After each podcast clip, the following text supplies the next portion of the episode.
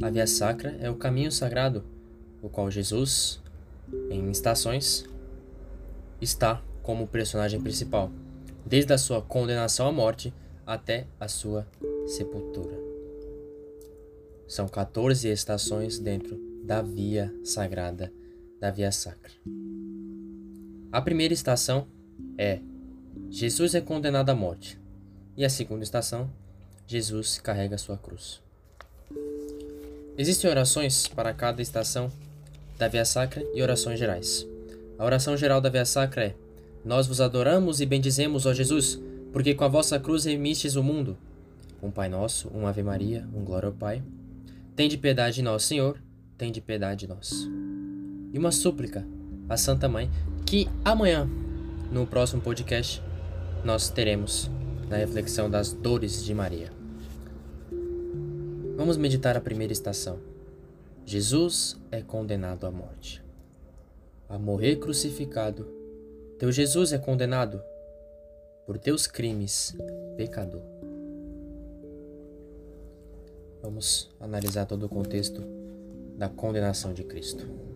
Jesus, amarrado como um malfeitor, entra em Jerusalém a mesma cidade que antes havia entrado, sendo aclamado e com louvores, quais não devem ter sido o desdém sentido por aquele povo que, tendo sido condenado à morte, arrependeram-se de ter escolhido e acolhido como Senhor e como Messias aquele aparentemente grave malfeitor. Mas ele se mostra tranquilo. Ele se mostra manso. Ele passou por processos difíceis. Ele passou por um suor de sangue. Ele chamou três de seus amigos e disse: Ficai aqui e vigiai. Minha alma está triste até a morte. Então ele se colocou em oração por três vezes. Ele conferiu para ver se os seus amigos estavam juntos, vigiando com ele. Na verdade, os amigos estavam dormindo, enquanto ele agonizava, enquanto ele se enchia de medo, enquanto ele sofria com o misturar da água e do sangue. Nós, os seus amigos, estávamos dormindo. Nós o abandonamos. Ele está lá, sofrendo, suando, agonizando, morrendo, recebendo ali o que muitos psicólogos dizem ser a concepção de tudo aquilo que ele vai sofrer, de todo o percurso da via sacra. Ali, ele tem sobre si uma alma pura, uma alma que nunca teve contato com o maculado. Ele tem sobre si a densidade de todos os pecados do universo. E sabe em quem ele pensava naquele momento? quando ele dizia: Pai, se possível, afasta de mim este cálice. Ele pensava em mim. Ele pensava em você. Cada gota de suor que escorreu do seu corpo, que descia enquanto ele orava, cada vez mais intenso, cada vez mais forte, e quando ele se sentia abandonado, sozinho, totalmente abandonado porque seus amigos estavam dormindo, ele não abandonava você. Ele pensava em você. Ele orava nas entrelinhas: Pai, é pelo Cauê. Que, se possível, e se for necessário, da maneira como vos aprouver, eu beberei este cálice. Então veio o traidor, o Iscariotes, Judas. Judas, o Iscariotes, veio trair Jesus, mas trair com um ato, um gesto de amor, um gesto do beijo. Meus queridos, Jesus foi traído no tempo por Judas, na eternidade, na história, por mim. Eu fui lá e disse: Salve, Rabi. Salve, mestre! Salve! A saudação do inferior ao superior. Eu me reconheci inferior, beijei o seu rosto e o traí.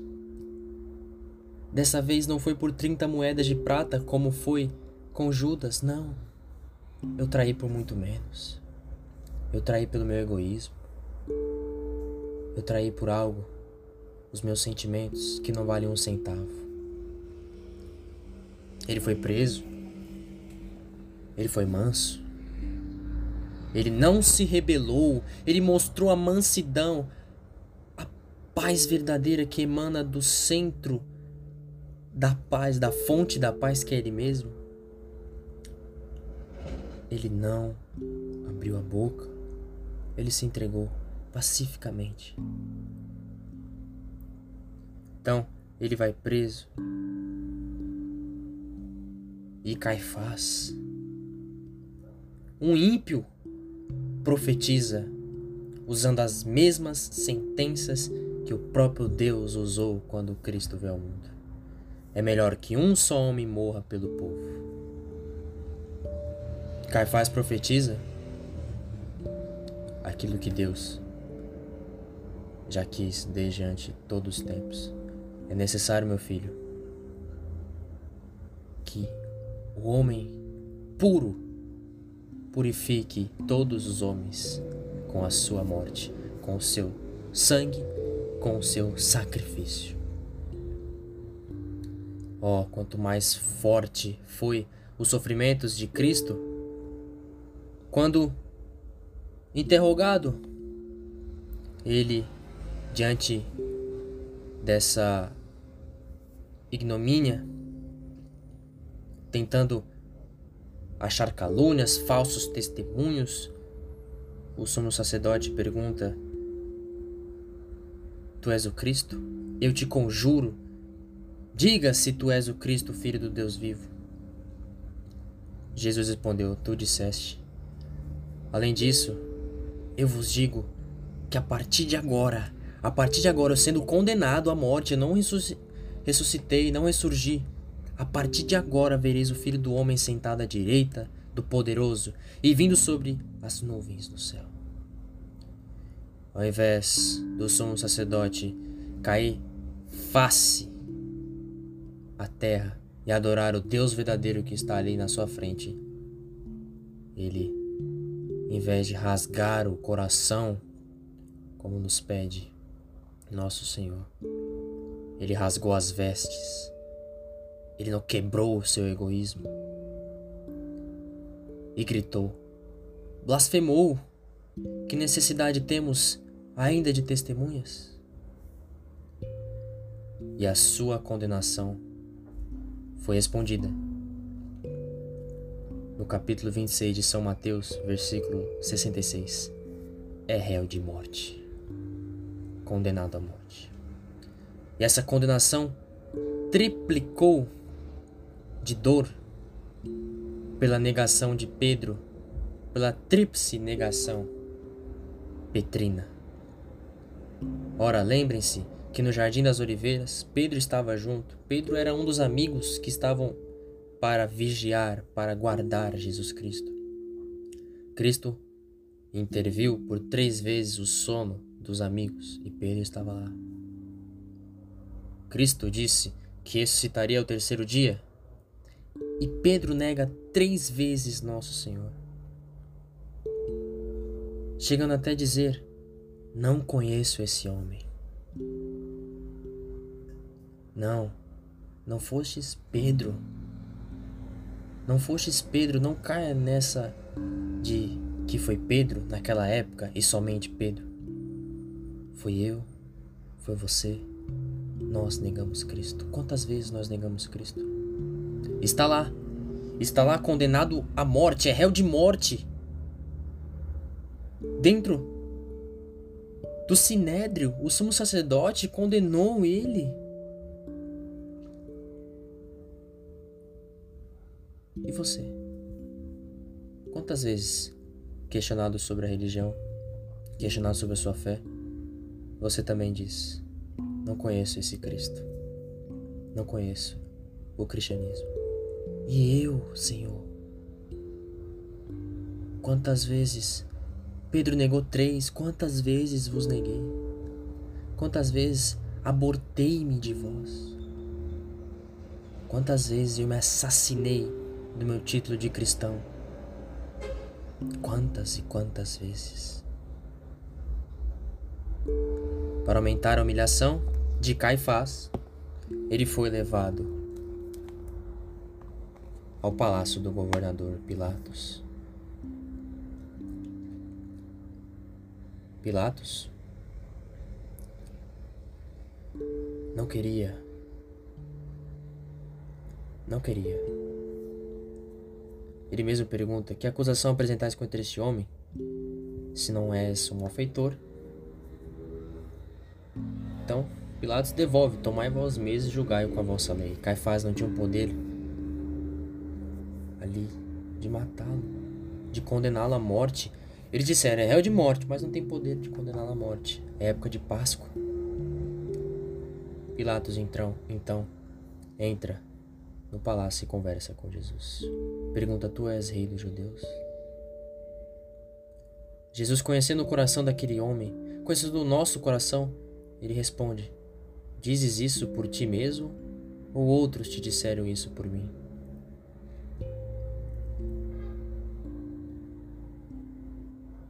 Jesus ali anuncia que o reino dele não é deste mundo. Automaticamente nós não somos deste mundo. Se pegarmos o capítulo 17 de São João, veremos uma oração, uma apelação belíssima de Jesus a Deus para nos libertar deste mundo. E então, nosso Senhor, ali, nosso Senhor, se anuncia como a verdade. Eu nasci e vim ao mundo para isto, para dar testemunho da verdade. Todo o que é da verdade escuta minha voz. E ao invés de Pilatos, como sumo sacerdote no sinédrio, cair face à terra, reconhecer-se, rasgar o coração diante do Deus verdadeiro que se anuncia como a verdade na sua frente, Pilatos é cético e diz: O que é verdade? Pilatos se faz de cego. E lembre-se, é Páscoa. É preciso soltar um preso, um condenado. É preciso soltar um e aprisionar o outro. Eis então que existia Barrabás, o ladrão. Jesus com aquele povo e com desdém agora o desprezava. Antes, no domingo de Ramos, em cima de um jumento, havia acolhido ele como o Messias, o Senhor. Agora, como desprezado, como malfeitor, pediram que não soltasse Jesus, mas soltasse Barrabás. Quantas vezes nós não tomamos a frente. É verdade. Quando vamos anunciar a palavra de Deus, nós não somos igual àquela estrela guia do nascimento de Cristo. A estrela guia mostrou onde estava o Senhor. Nossa Senhora virou e disse aos serventes nas bodas de Caná na Galiléia: Façam tudo o que ele disser, e sumiu de cena. João Batista disse que ele cresça e eu diminua. E nós? Bom, na nossa vida, eu tive liberdade e aprisionei Cristo dentro do meu coração. E ali Jesus é condenado à morte. Mas esse sofrimento está ligado já na segunda estação da via sacra. Com a cruz é carregado e do peso acabrunhado vai morrer por teu amor.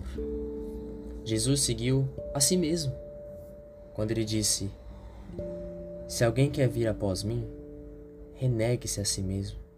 Tome cada dia sua cruz e siga-me. Tome cada dia sua cruz e siga-me. Porque quem quiser salvar a sua vida irá perdê-la, mas quem sacrificar a sua vida por amor de mim irá salvá-la. Com a cruz é carregado e do peso acabrunhado, vai morrer por teu amor. Quem sacrificar a sua vida por amor de mim, irá salvar a vida. Vês o exemplo? Vês aquilo que devemos seguir? Ele soou sangue. Ele foi coroado de espinhos. Um capacete de espinhos que penetrou todo o cérebro. Santo Agostinho reflete que todos aqueles espinhos são os nossos maus pensamentos, são os pensamentos pecaminosos. E cada gota de sangue que escorre da mente, da cabeça de Nosso Senhor é a cura dos nossos maus pensamentos, dos nossos erros psíquicos, nas nossas doenças psicossomáticas. E ali, carregando a cruz até o Calvário, ele é fiel ao seu próprio ensinamento. Sacrifiquem a vida por amor a mim. Estou sacrificando por amor a vós. Vocês não merecem. Eu estou aqui justamente por isso. Vocês não merecem. É necessário que um só homem morra pelo seu povo. E Jesus, resoluto, responde: Eu beberei o cálice que o Pai me deu. Arrancaram as vestes, dobrando de joelhos, colocaram o manto de púrpura, zombando como rei dos judeus. Cuspiam-lhe o rosto Pegaram uma vara, uma cana, e como escárnio dizia que era o cedro. Davam-lhe golpes na cabeça para grudar a coroa de espinhos.